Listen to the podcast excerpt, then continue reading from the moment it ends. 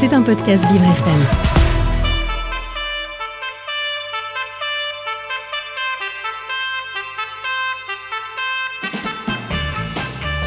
L'invité du 7-9, avec Dans le Noir, le restaurant qui bouscule l'essence. Noir, c'est noir Et l'invité du 7-9 euh, ce jeudi 15 décembre sur Vivre FM, c'est Mouna Bizri, président de l'éloquence de la différence. Il est au micro de Frédéric Cloteau. Bonjour à tous les deux. Bonjour Dominique, bonjour Mouna Bizri. Bonjour Dominique. Bonjour Frédéric. Alors, hier soir, France Info titrait Comment Dayo Upamecano, je l'ai bien prononcé alors que je boycotte la Coupe du Monde quand même, Comment Dayo Upa- Upamecano a trouvé la voie pour s'imposer avec les deux, un ancien bègue, des débuts décevants avec les Bleus et hier il contribue à la qualification de la France pour la finale. Est-ce que c'est un exemple euh, pour vous qui êtes concernés et qui euh, défendez l'existence euh, des, des, des, des bègues et notamment à travers la- l'association que vous dirigez qui est l'éloquence de la différence? Je, pense que c'est un, exemple euh, pour les bègues, mais aussi pour toutes les personnes en situation de handicap. Parce que on, se- limite, on se limite souvent de par notre handi- handicap et on se fixe nous-mêmes nos barrières, ce qui est dû à l'acceptation de notre handicap. Et, les, et profils comme euh, Dayo Pamecano ou, euh, ou Stanislas Nyokchato, ou, il y en a plein d'autres qui, sont peut-être moins médiatisés, bah, prouvent que c'est possible de réussir avec un handicap, même là où on ne nous attend pas. Euh, Stanislas Nyokchato, il prend tout le temps la parole. Un exemple que j'aime bien euh, prendre aussi, c'est un dyslexique qui, euh, qui s'appelle Gary Cohn, qui était le, le président de Goldman Sachs, et qui est, euh, qui est la au- au niveau éthique, c'est autre chose, mais c'est quand même la plus grande banque d'investissement américaine. Et, et, jamais on n'aurait pu imaginer un, dyslexique présider un métier où on doit synthétiser, euh, lire beaucoup de documents. Et vous vous y connaissez en finance, euh, Mouna Bizri, puisque vous venez euh, alors d'arrêter euh, cette activité, mais vous étiez dans, dans, dans les data, dans, dans des choses quand même très très proches de ce genre de milieu, et à un haut niveau, ça veut dire que vous êtes aussi vous-même la preuve qu'on peut avoir accès à l'emploi, qu'on peut exercer un emploi de manière brillante, même en étant bègue ou en, ayant un- un- en vivant avec un autre handicap. Exactement, parce que je suis bègue, mais je suis aussi TDAH, dysgraphique et dyspraxique. C'est vrai que vous cumulez les genres. Je me souviens que vous l'avez dit sur une Ouais. scène euh, où je vous ai vu récemment. Et donc, donc là, aujourd'hui, il y a une vraie difficulté pour les bègues à trouver du, du boulot. C'est parce que Ouais. quand on fait un entretien d'embauche et, et qu'on parle de manière hasardeuse, forcément, on attire une attention du recruteur. Mais est-ce que ça, ça attention- cette attention est-elle bienveillante ou euh, éliminatoire? Ah. Par- Allez-y, franchement. Ouais. Hmm.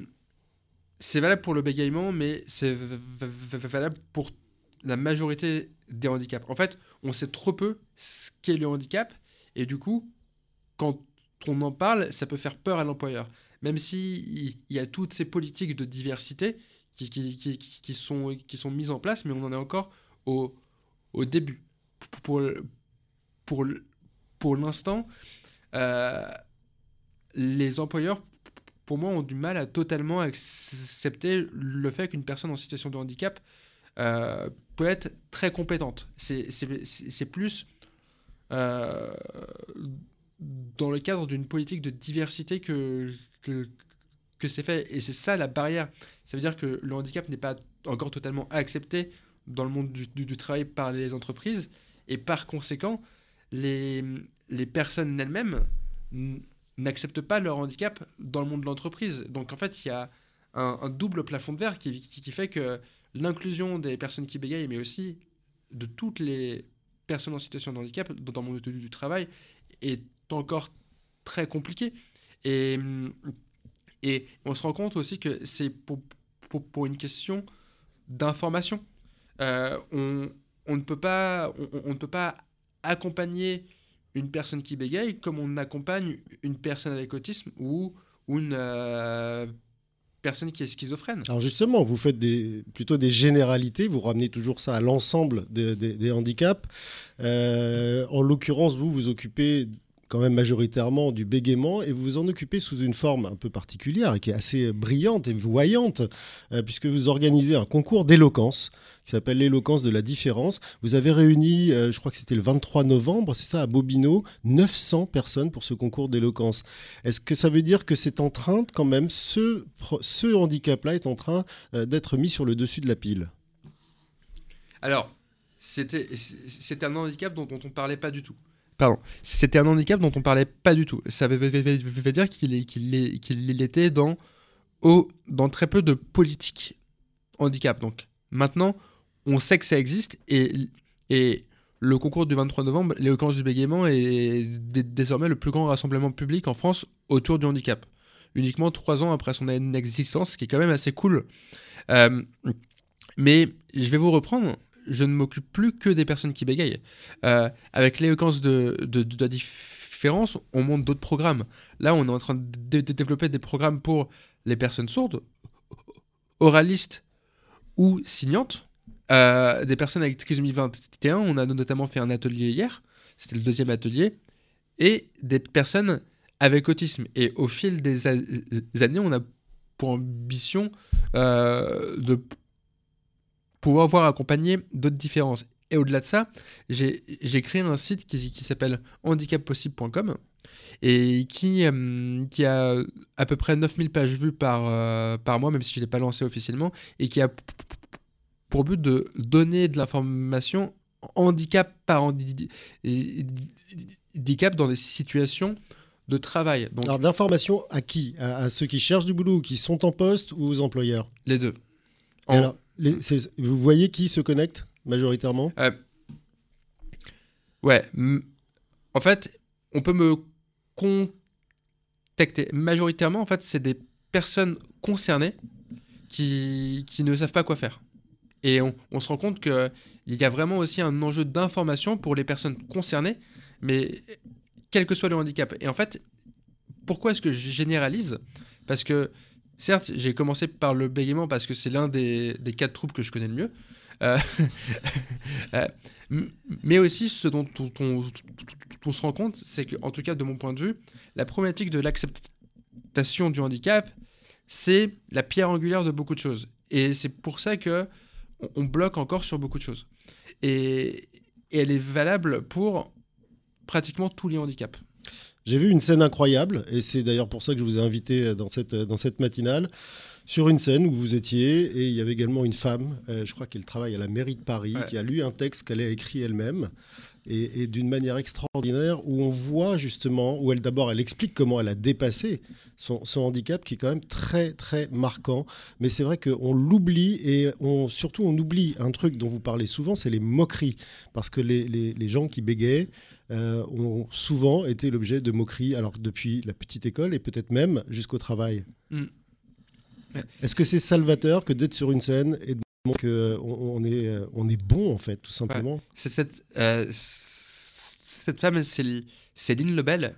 Et, et ce, qui est, ce qui est salvateur, c'est de, se- c'est de se prouver à nous-mêmes que on a des, des choses à dire. Et que ces choses à dire, quelle que soit notre différence, dans ce cas-là, le bégaiement, on est capable de les dire, on est capable de convaincre, on est capable de toucher les gens. Et c'est vrai qu'on ne nous donne pas cet espace actuellement. Et en ayant cet, cet espace-là, bah, on se rend compte qu'on est capable, mais aussi on envoie le message aux autres personnes qui sont concernées bah, qu'elles en sont capables. Alors, on voit Douya, euh, Dayo pardon, ou Pamecano euh, titré, enfin, France Info titré Ancien. Euh, il se retrouve sur des stades pendant des matchs. Il doit hurler, pardonnez-moi l'expression, mais enfin, je pense que dans un stade avec des, millions de des milliers de personnes, il faut quand même porter, sa voix un peu, haute.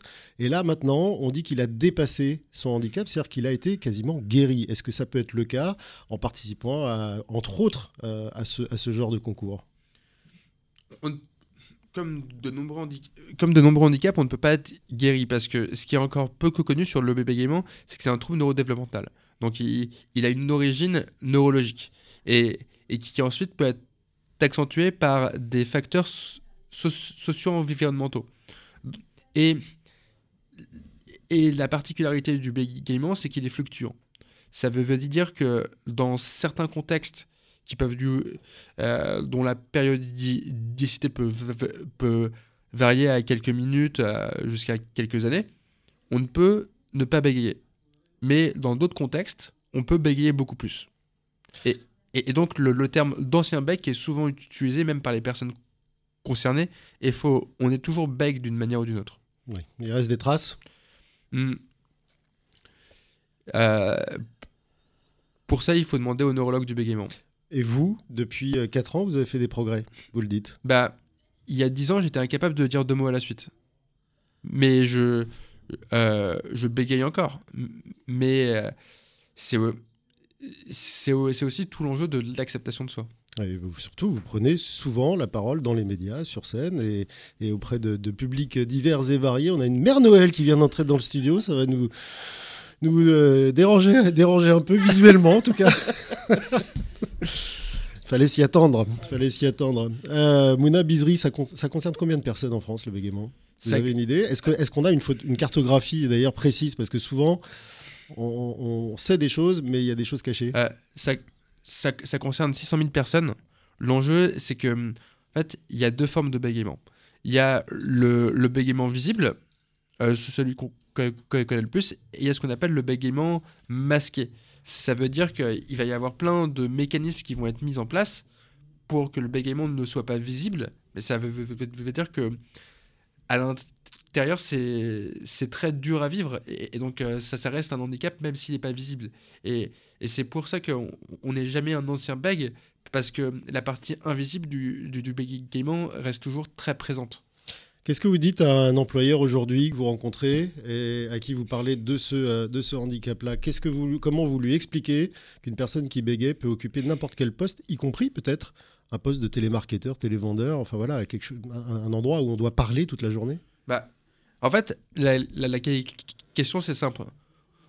En tant, en, tant euh, qu'ancien euh, co- consultant da- data j'aime bien comp- décomposer les, choses. Donc, dé- décomposons les compétences et essayons de voir si c'est un problème. Et on se rend compte en fait que en décomposant les compétences et, et ce qui peut être vu comme des points bloquants, en fait, il n'y a pas de problème, ou très peu.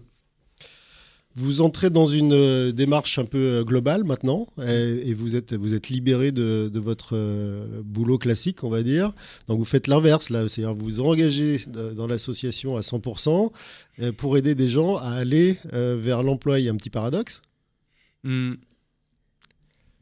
Je sais pas si y a un... Ou c'est une question, Par- une question d'heure de travail? Bah, à la fois, c'était une question d'heure de travail parce que je peux pas tout faire à la fois. Et, et aussi, je, dis, je dirais que dans la vie, on a des cycles. Ça, ça, veut, ça veut, veut dire que j'étais ravi de faire de la, la finance de marché et de la data science pendant, pendant près de six ans. Et dés- désormais, ce projet-là, qui était mon hobby, s'est bien développé. Et donc, euh, maintenant, je le, je le développe. On verra où ça nous mènera. Et, et peut-être que dans quelques années, je ferai en- encore autre chose. Vous avez une feuille de route là pour l'année qui vient? Euh, ouais, en, en tout cas, on, a- on a une feuille de route assez précise euh, pour les, pour les six prochains mois.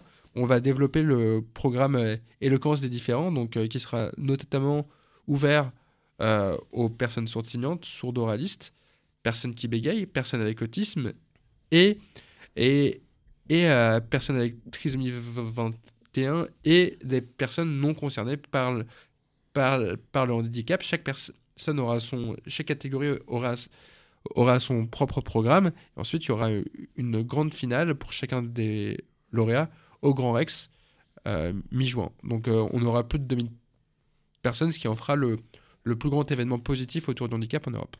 Dans les 2000, il y aura, euh, il aura nous, Vivre FM. Vous pouvez compter sur nous. Merci Mouna Bizri, président de Éloquence de la Différence, d'être venu à notre micro ce matin. C'était un podcast Vivre FM. Si vous avez apprécié ce programme, n'hésitez pas à vous abonner.